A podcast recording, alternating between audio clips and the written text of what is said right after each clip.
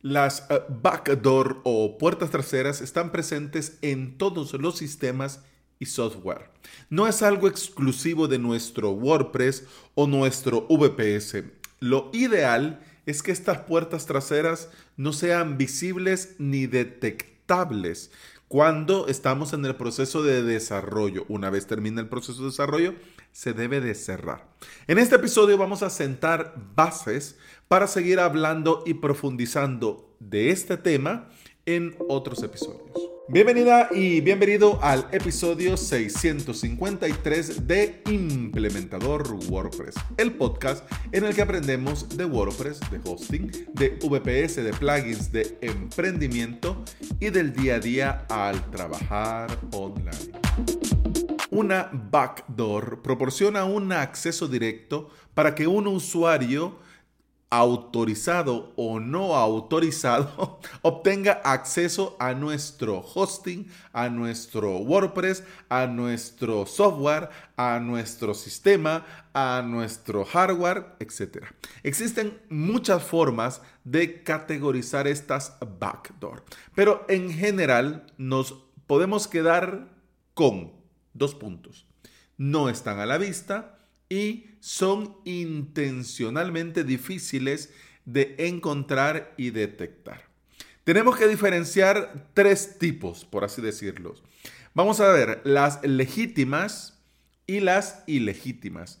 Es decir, las legítimas, las backdoor de los desarrolladores y las ilegítimas, las backdoor de los cibercriminales. Vamos a ver, las puertas traseras de los desarrolladores, es decir, las backdoor de los developers. Estas tienen varios nombres dependiendo del sistema. Algunos le llaman acceso de mantenimiento, puerta administrativa, backdoor propietaria. En general, estas puertas traseras son creadas a propósito y son útiles durante el proceso de desarrollo porque de esta forma el equipo o el desarrollador puede ingresar rápidamente, probar funciones, eliminar errores, añadir código y todo esto sin tener un acceso real y sin complicarse con inicios de sesión. Lo normal es que estas backdoor se eliminen una vez que el desarrollo pasa a producción, pero puede quedar alguna para probar nuevas funciones o solucionar errores de acceso. Aunque de cara a la seguridad, lo ideal es eliminar toda puerta trasera. Porque si tenemos un bot o un cibercriminal que está a la última y cada vez se están volviendo más ninjas y más cracks tarde o temprano, si está la puerta trasera ahí, lo van a encontrar en el código y tarde o temprano van a explotar esto como una vulnerabilidad.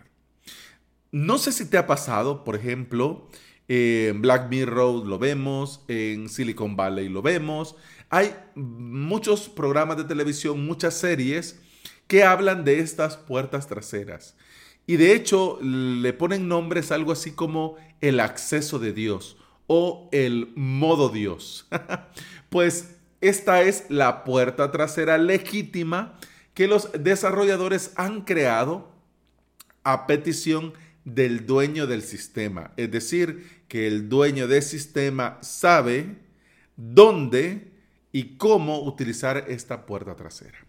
Bueno, ya vamos, digamos, avanzando en este episodio y ya nos quedó claro que esto de la puerta trasera no necesariamente es algo malo es decir, en el proceso de desarrollo, es una parte, por así decir, ¿ok?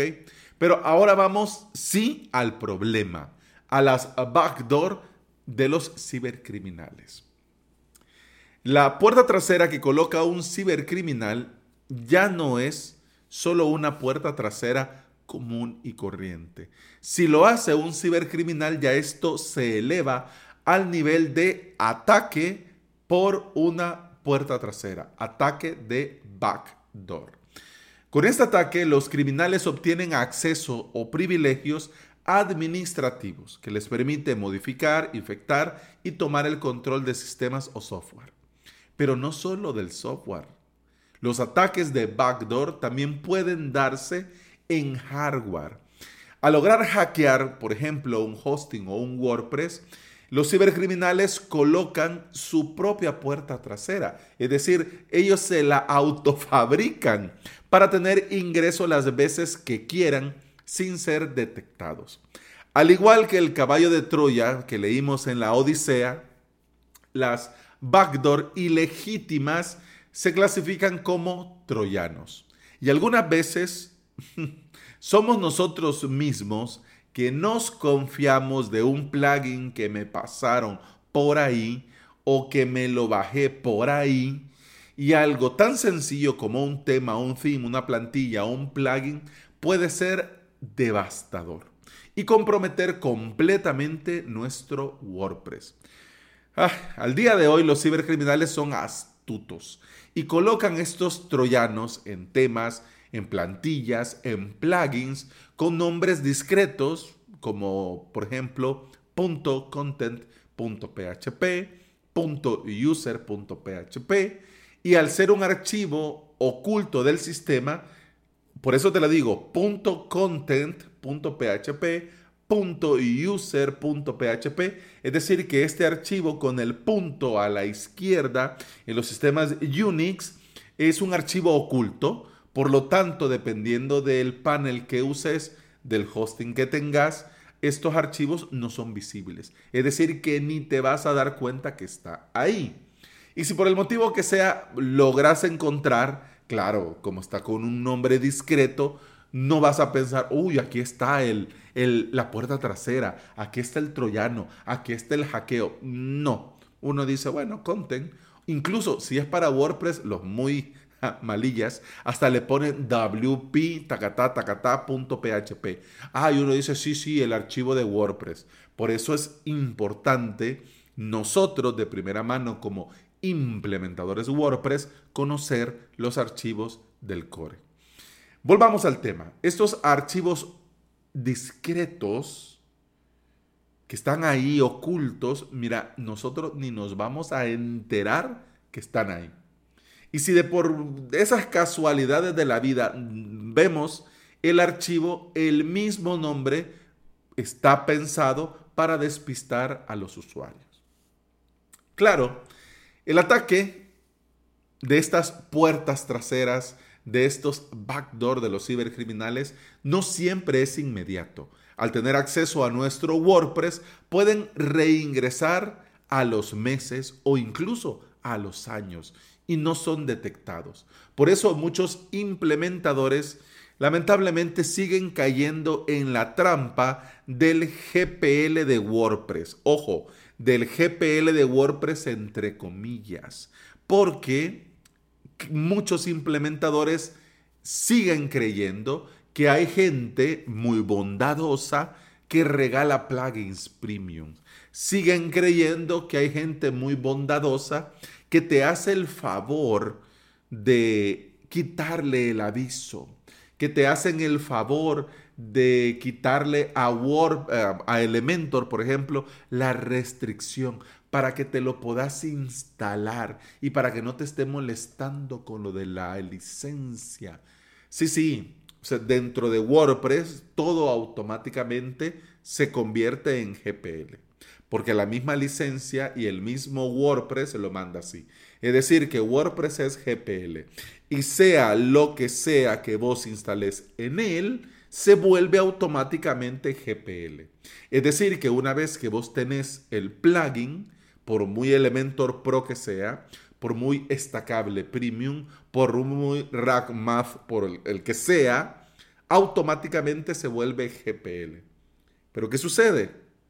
Los desarrolladores tampoco trabajan por amor al arte.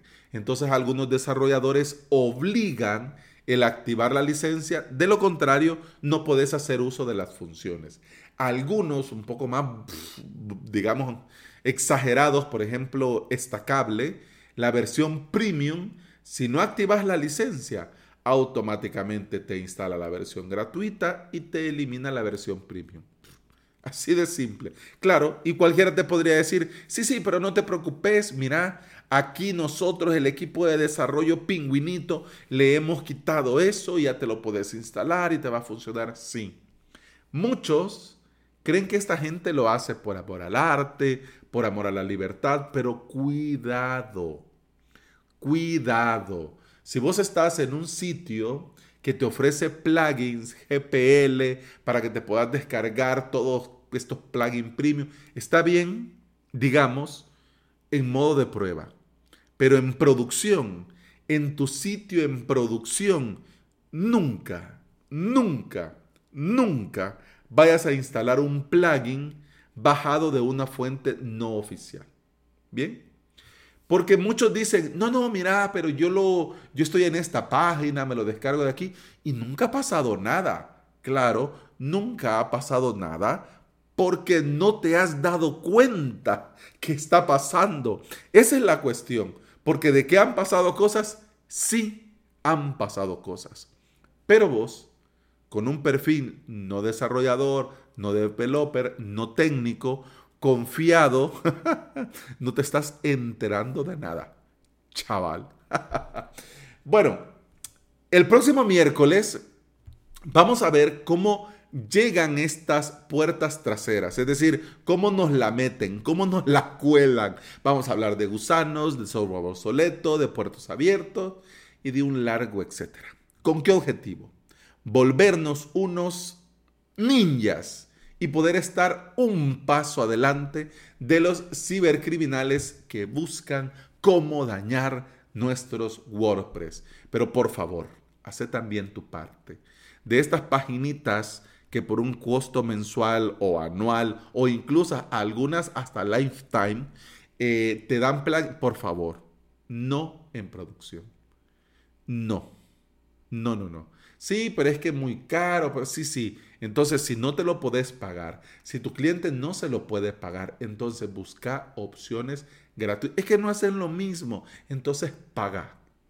Porque tu tranquilidad no debería de tener un precio. Yo no sé, usando plugin GPL, cómo mucha gente puede dormir tranquilos por la noche. No lo sé, pero te digo, yo prefiero pagar instalar y dormir tranquilo. De hecho, eh, en el grupo de Telegram, Diego eh, compartía la noticia sobre el hackeo que hicieron a GoDaddy. Y hace poco lo hablábamos con el tema del Manage, Manage WP, con el tema de las copias de seguridad y todo esto. Les decía yo, de GoDaddy yo no me fío nada. No lo tocaría ni con un palo. Ahí está. Claro, eh, invierten tanto en marketing y publicidad que obviamente hay departamentos que les importa poco. Así como hay implementadores que les importa poco y le meten a estos WordPress en producción propios y de clientes, lo que sea, de donde sea. Así que tengamos cuidado y si vamos a instalar algo, que sea siempre de la Matrix, de la fuente oficial. Y bueno, eso ha sido todo por este episodio. Muchas gracias por estar aquí. Muchas gracias por escuchar.